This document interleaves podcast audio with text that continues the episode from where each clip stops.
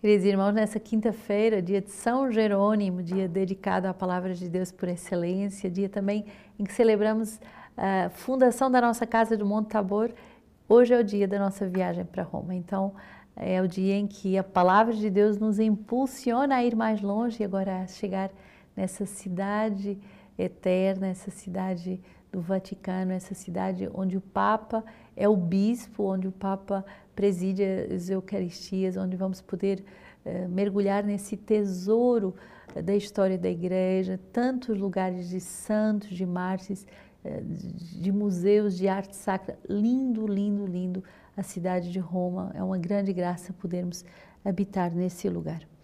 Hoje a palavra que nos é dada é Neemias 8, 1 a 4, 5 a 6, 7 a 12.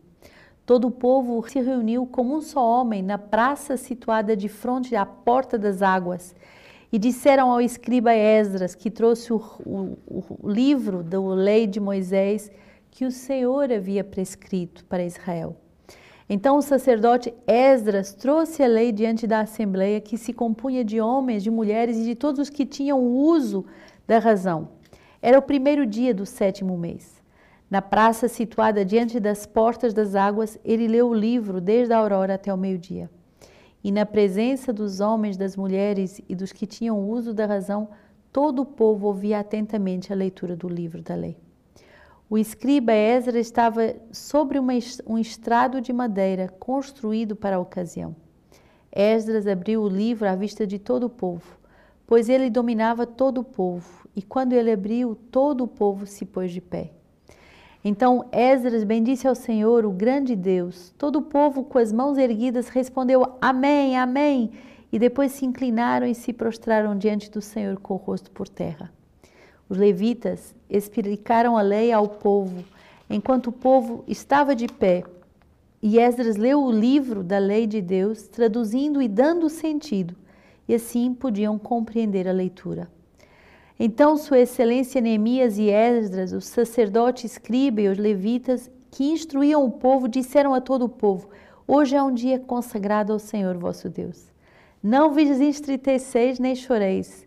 É que todo o povo chorava ao ouvir as palavras da lei. Disse-lhes ainda: Ide, fazei uma refeição abundante, tomai bebidas, doces e mandai porções a quem nada preparou, porque hoje é um dia consagrado ao Senhor. Não vos aflijais, a alegria do Senhor é a nossa fortaleza. E os levitas acalmavam todo o povo, dizendo: Calai-vos, hoje é um dia santo, não vos aflijais. E todo o povo se retirou para comer e beber, distribuíam porções e se expandiram com grande alegria, pois haviam compreendido as palavras que lhes foram anunciadas. Meu Deus, se pudéssemos escolher uma palavra mais bonita para sermos enviados na cidade de Roma, acho que não teríamos encontrado. Alegria de ler a palavra de Deus, alegria de escutar Deus nos falar, alegria de entender e de ter pessoas que nos explicam o sentido do Evangelho, das Escrituras, alegria de compreender pessoalmente a palavra de Deus. É essa alegria que a comunidade Sementes do Verbo é portadora. E é por causa dessa palavra que nós vamos em Roma. É por causa dessa missão de tornar acessível a todos a palavra de Deus que nós somos enviados a fundar essa casa de Roma. Salmo 18: A lei do Senhor é perfeita, faz a vida voltar. O testemunho do Senhor é firme, torna sábio simples. Os preceitos do Senhor são retos, alegram o coração. O mandamento do Senhor é claro, ilumina os olhos.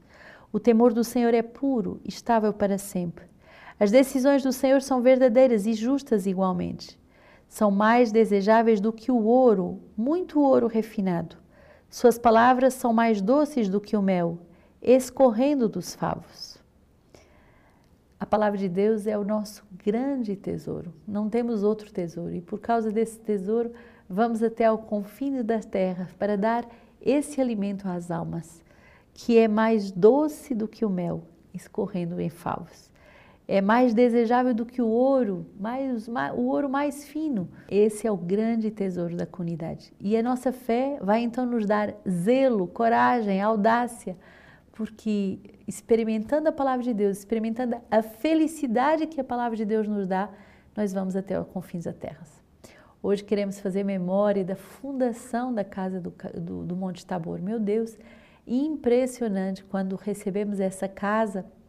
E me lembro como se fosse ontem, eh, Dom Alberto que nos mostrava essa casa que estava em ruínas e tinham depredado tudo, tudo, tudo estava destruído. Só tinha ficado o sacrário e 24 cadeiras de braço. E para mim, naquele momento, foi o sinal tem jovens que querem adorar e tem jovens que querem estudar a palavra de Deus.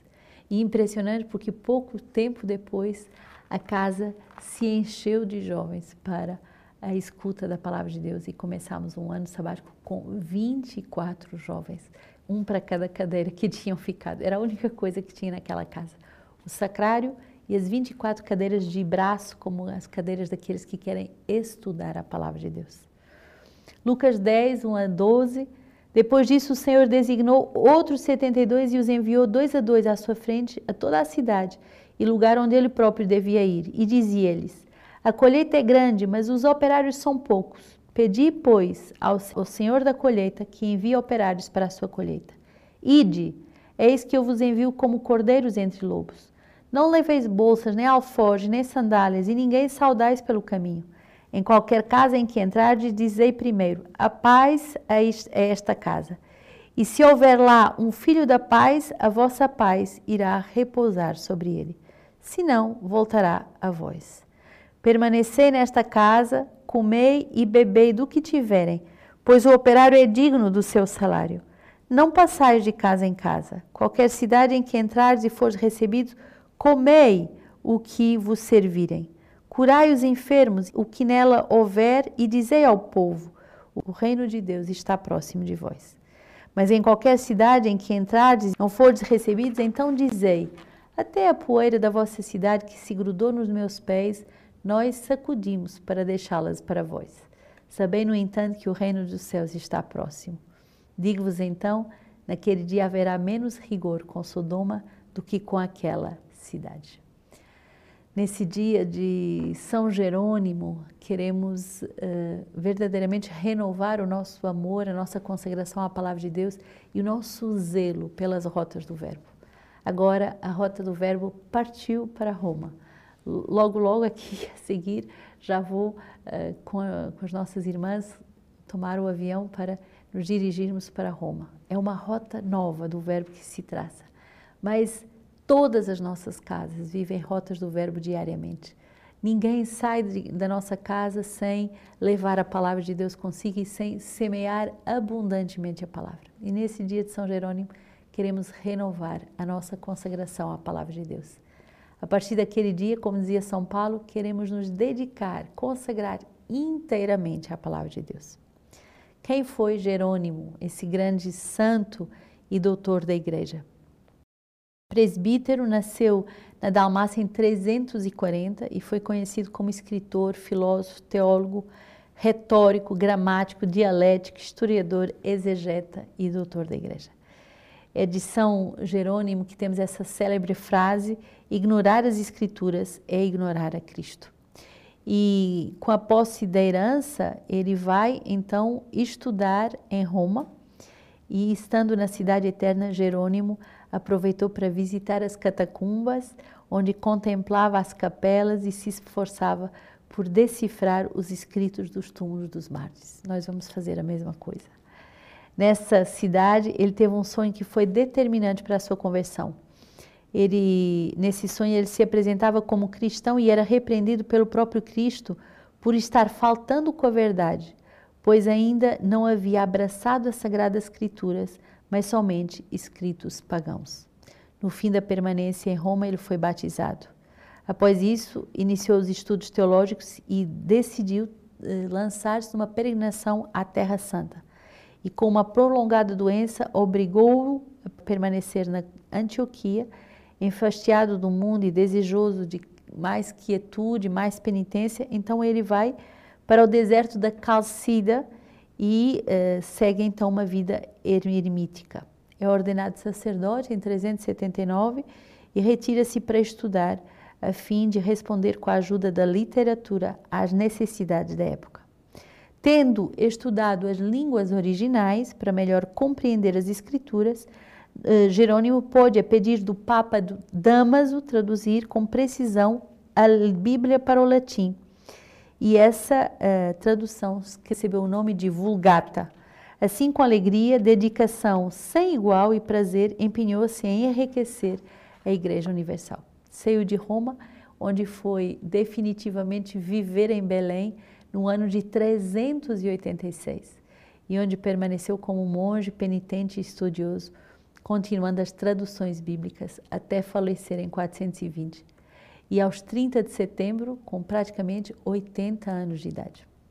A igreja declarou o padroeiro de todos os que se dedicam ao estudo da Bíblia e fixou o dia da Bíblia no mês do seu aniversário da morte, ou ainda o dia da grande promessa bíblica, a vida eterna.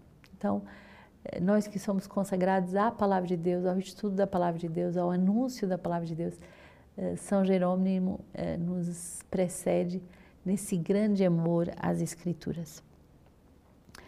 Pago o que devo, obediente aos preceitos de Cristo. Ele diz: prescrutai as Escrituras e buscai e achareis.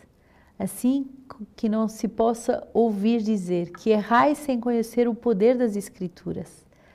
Daí devemos imitar o pai de família, que do seu tesouro tira coisas novas e antigas e a esposa do Cântico dos Cânticos, que diz: Coisas novas e antigas, meu irmãozinho, guardei para ti.